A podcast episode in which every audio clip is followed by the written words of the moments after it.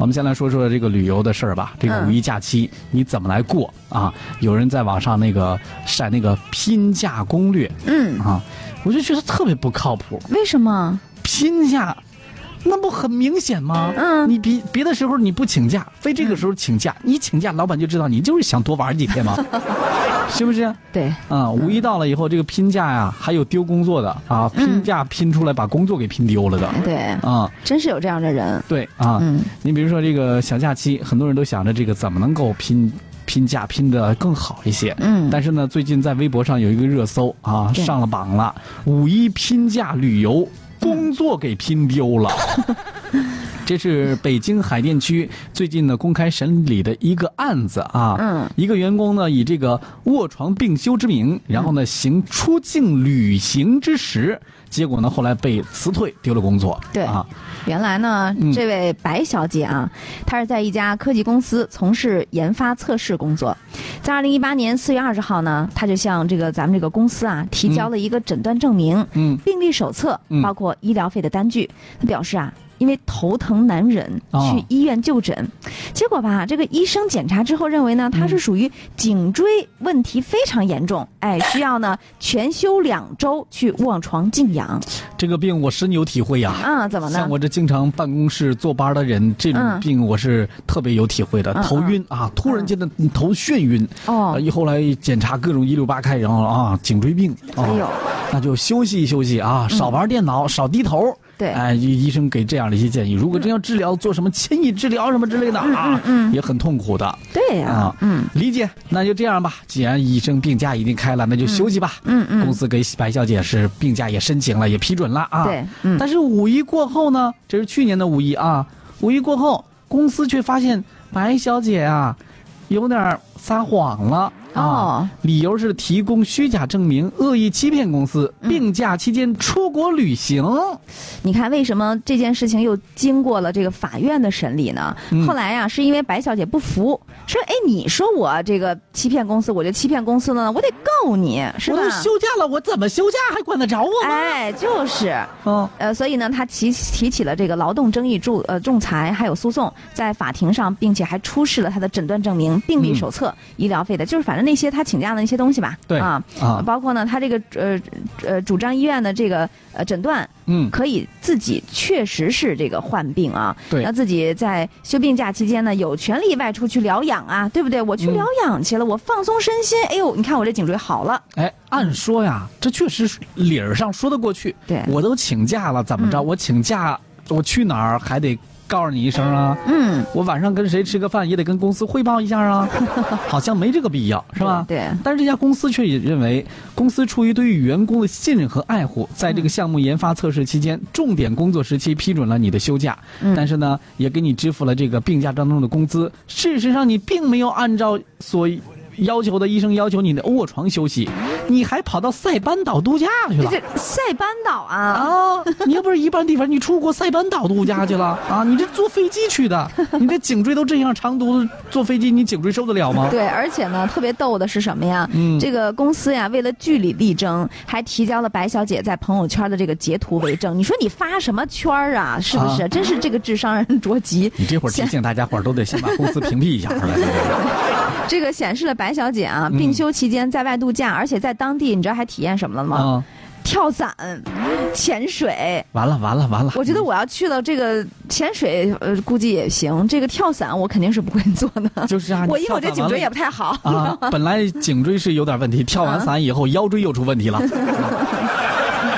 确实，公司认为白小姐所说的这个需要卧床休息这样的一个病情啊，是不能够承受飞机的长途旅行的，嗯嗯也不能够盛水，像跳伞呐、或者是呃刚才那个还有什么潜水，潜水这样的一些项目的啊。对嗯最后呢，白小姐果然是败诉啊。嗯，因为法官是这样认为的啊，嗯说这个白小姐呢未能以正确的方式去拼价，她的行为呢不但是违反了用人单位的规章制度，而且呢还违反了诚实信用的这样的一个最基本的原则。嗯因此呢，用人单位有权去解除他们的劳动关系，而且呢无需支付任何的解除赔偿金啊，包括就违法解除的赔偿金，可谓是拼价不成反失业。哎，其实，在法律上这个还真的是说得过去的啊。嗯嗯。那专家也是表示说，劳动法呢要求劳动者遵守劳动纪律和职业道德。劳动病休期间你去旅游被辞退，这个合这个是是否合理合法，要看劳动者在休息期间是否是根据你的病情是自相矛盾的。哎，对。比如说，你像刚才那个白小姐，你明显的你这无医生让你卧床休息的，嗯嗯，你还潜水去了 是吧？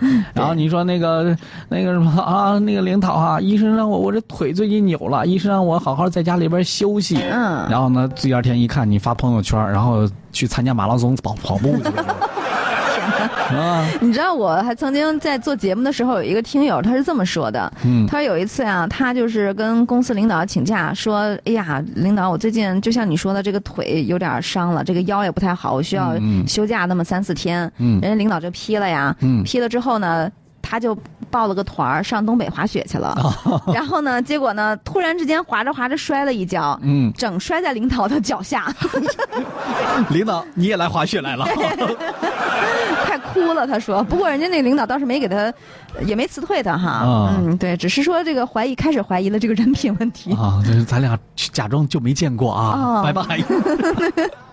所以说呀，就是我们在为什么在今天的节目当中拿出这个事儿来说一说呢？其实按照呃，如果这个这个节目的顺序可以变一下，其实一会儿如果要有这个少男律师说法的话，我们不如可以问问少男律师。对，这个怎么来说？法律程序上怎么解决？对 对对。嗯，少男律师已经跟大家说完了啊，不能再说了。咱再说一下，其实正所谓这个拼价需谨慎。作假有风险，是吧？是。所以呢，咱们来了解一下怎么能够正确的拼假。嗯嗯。还得拼，是吧？啊，是。啊，第一条，嗯，先把老板和同事屏蔽掉。我这个不是啊，不是咱这这锅得掐了吧？这是我说的啊，瞎说的啊，哎，正儿八经的啊，来来来来看稿子上怎么写的，看稿不能瞎说啊。哎，对，稿子上是这么写的，要想拼假，其实最好是带薪休年假。嗯，根据职工带薪年休假的这个条例，单位根据生产工作的具体情况，需要考虑员工本人的意愿，统筹安排职工的年休假。嗯，如果你想要在四月二十八号到四月三十号、五月五号请假四天休息的话，那你呢就可以喜提九天豪华大长假了。哎，是的，而且呢，有人是这么说的，说这个五一要加班没关系啊，三倍工资还等着您呢，对，是吧？如果那个三倍工资不等着你的话，你可以这个时候把老板告上法庭。哎，对，这一下这个原告被告就反转了，是吧？哎，根据中华人民共和国劳动法的规定呢，休息日安排劳动者工作又不能安排补休的，支付不低于工资百分之二百的工资报酬。那这个法定的休假日安排劳动者工作的，支付于不低于劳动者工资的百分之三百的这工资报酬。嗯，所以领导，反正这个假期也值班，我能申请五一当天值班吗？工资高啊！对。小朋友啊，有的时候呢，总是能给我们一些惊喜。比如说，你突然发现，哎，我们家宝宝居然会拿筷子吃饭了呢，是吧？对，特别的开心。突然一发现，哎，今天我们家宝宝没有让我给讲睡前故事，自己就睡着了耶。嗯，还不是因为你中午不让他睡觉。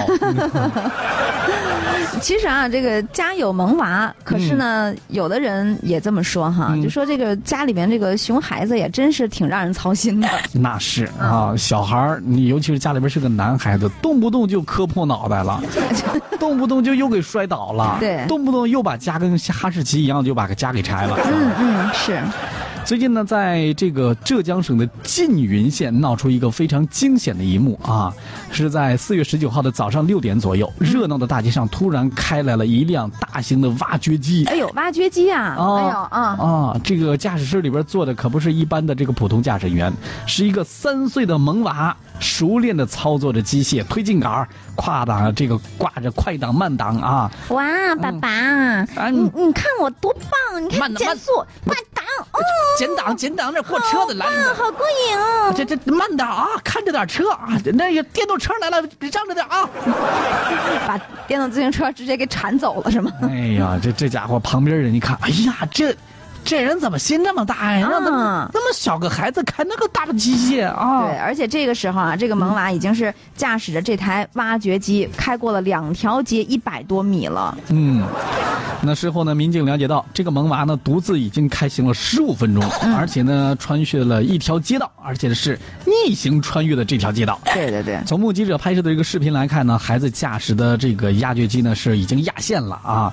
那这个驾驶人员已经三岁了啊，已经 已经三岁了，高寿啊啊，已经高达三岁了。对，在挖掘机后面呢，还有一架这个，还有一架，还有一位保驾护航的男子啊，就是孩子的爸爸朱某啊。嗯嗯。目击者说：“这个这个真的是。”那怎么说？惊呆各位小伙伴了！惊呆各位小伙伴啊！目击者说这个真的是太害怕了，哎呀，警察同志哎，嗯，你都不知道，我这辈子都没有见过这样的奇观呢。奇观？对，就是在人来人往的闹市当中，嗯，我这迎面就开了挖掘机，你知道吗？挖掘机很正常的啦。哎，对，这个挖掘机竟然是一个三岁左右的小男孩。哎呀妈呀，你是不是吓一跳啊？当时路上的行人呐、车子呀都比较多，你知道吗？嗯。我一看后边还有一个大大人呢，啊，嗯，我心里稍微放心一点。但是一想，这不孩孩子开挖掘机，这多危险呐！一不小心再把电线杆给铲了，你说？对，就是。哎，杨女士举手拍下了视频，随后呢报了警。另外呢，还有目击者应先生也是说了，他说当时我就惊呆了，这也太危险了。哎，但是应先生还说了一句，啊，哎，你别说这停下的动作还是干净利索的，像一个老司机。像老司机，在老司机像他也不行啊。啊，在老司机年龄在这搁着呢，怎么驾龄有十年呢？对。哎呀，后来这得问一问，是吧？嗯嗯。孩子的爸爸到底是怎么想的啊？嗯。后来一问呢，他爸爸说呀：“我觉得这应该没问题哈。”啊啊！他哭着喊着，非要开挖掘机呢。所以呢？嗯，那我们家又有，是不是？啊。我们家有矿啊。啊。挖掘机吗？守着呢啊，好几台呢是吧？好几台呢，嗯，这确实是啊。四十六岁的这个四十六岁的这个缙云县的朱某啊，就是这个孩儿他爸啊，是做挖掘机生意的。我这么看着啊，这老来得子，这是得有多宠着啊？这这就老来得子了。四十六岁，孩子三岁，没准是二胎呢。好吧，嗯，但确实是啊，这个。男孩子打小就对这些工程器械是特别的感兴趣。对对对。哎，我们家大大小小的挖掘机的玩具，那家伙我都数不过来。各种工程车辆啊，都能用里屋抬到外边屋里边，能拐回去还得啊。嗯，这三岁的小儿子呀，这个明明也是非常喜欢这些挖掘机，对挖掘机特别有兴趣。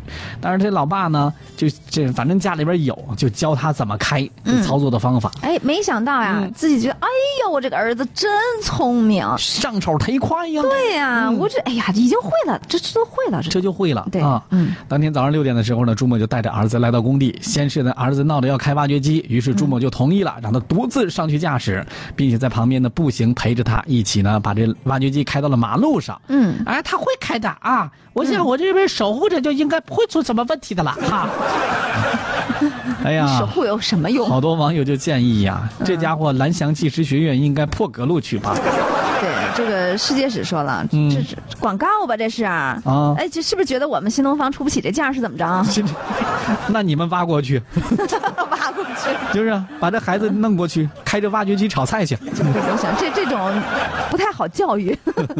孩子没问题，关键是在于家长怎么做。对，对于家长呢，因为这样的一件事儿啊，大家别觉得这个事儿就嘻嘻闹闹就过去了。嗯，呃。跟在挖掘机后面的孩子的爸爸朱某，目前已经构成了寻衅滋事罪啊，被警方行政拘留三天。嗯嗯，这回教训挺深刻。哎，是。哎呀，也跟大家提个醒吧，可不能惯着孩子，是不是？这这这不是惯。分什么事儿哈？哎，这分明就是对孩子不负责任。对，你要真出点什么事儿的话，后悔来得及吗？而且对别人也不负责任啊，是不是？这正儿八经马路杀手吗？嗯，对。而且呢，你觉得他还小呢，杀人不犯法怎么着？嗯，你这老爹你是监护人是吧？对他儿子无证驾驶，对你儿子无证驾驶，老爹蹲蹲监牢，你知道吗？哎呀。没错啊，这个教育孩子吧，孩子有的时候给我们一些惊喜，我们是可以理解的。嗯嗯，但是千万不要让孩子干他这个年龄段里边不适合他干的事儿。哎，对，这个我看好多的一些这个大型的商场呀，它里面有那个挖掘机，就是可以让你对那个是固定在地上的。不，而且你他还可以开，有的小孩你说那个玩具汽车的那个，对对对对对，啊嗯，那个这生态园里边有那个挖掘机，你可以挖挖沙子的。哦，那种它是固定在地上的，嗯嗯嗯，有有那种，对，过过瘾得了哈，让儿子过过瘾得了，您千万别让他上路去行驶，太危险啊！比如说前段时间咱们那个去年吧，去年还是前年，咱们徐水区有一个十二岁的小朋友开着车找啊找小朋友去找他的小伙伴去打足踢足球去，嚯，是吧？最后被门好心的门卫大叔给拦了下来，啊啊，家长们可得。留意着点啊！第一呢，防防止孩子们他自己能够主动的要去开，是吧？嗯。第二呢，我们也要这个主动的不要让孩子开。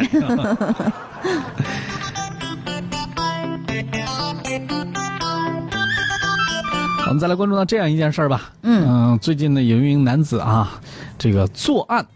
你心里想的啊，我就是打一枪换一个地方，我在这儿偷完了之后，我就赶紧跑，是不是？对，这狡兔三窟是吧？但是没想到呢，上午、中午做的案，下午就被抓了，咋这么快呢？这个飞机都不够快，嗯。是在四月二十五号下午的一点二十分，然后呢，机场公安这应该是在萧山吧？萧山机场公安接到了省情联勤什么什么中心的指令啊，说有逃犯逃到你们萧山机场了，嗯，要求警方布控。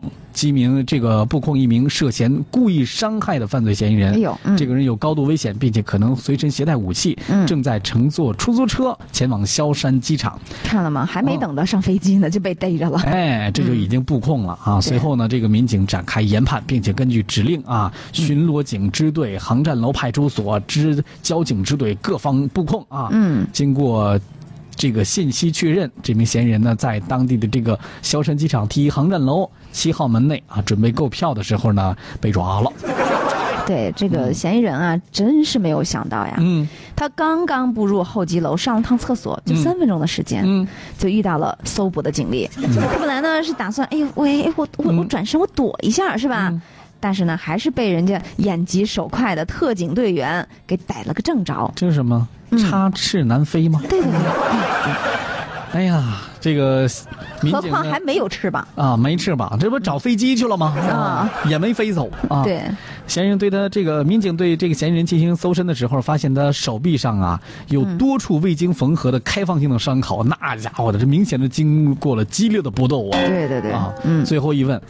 我中午杀了个人啊啊！我坐飞机准备回老家，嗯，没想到你们比飞机还快呢。就是一定要得相信我们警察的破案能力啊！天，那是相当快啊！你这样的这这恶性犯罪能不抓你吗？对，啊，嗯。哎呀，天网恢恢，疏而不漏啊！千万不要有侥幸心理。再有就是，千万不要踏上违法犯罪的道路啊！哎，是目前呢，这个嫌疑人啊，已经移交给嘉兴警方，而这个逃犯呢，进入机场不是被抓了吗？机场警方仅用了三分钟的时间。对啊，其实就上趟厕所的事儿啊。有人说了，嗨，我这没事啊，他因为杀人了，也所以警方才那么重视的。我这小偷小摸没事谁说的？嗯。那怎么可能呢？嗯，要知道有句有句话，我们刚说了吗？天网恢恢，疏而不漏。你这只要出了手，嗯，那就必被捉。哎，是。但是你知道吗？有些案子吧，还真的不太好破。嗯嗯。最近无锡市民李先生特别烦恼。啊，怎么呢？警察叔叔，我跟你说啊，嗯，我们家也奇了怪了。嗯，一个月。被偷了五回啊！你知道最最关键的是什么？嗯嗯，是什么？小偷是咋进来的？我不知道。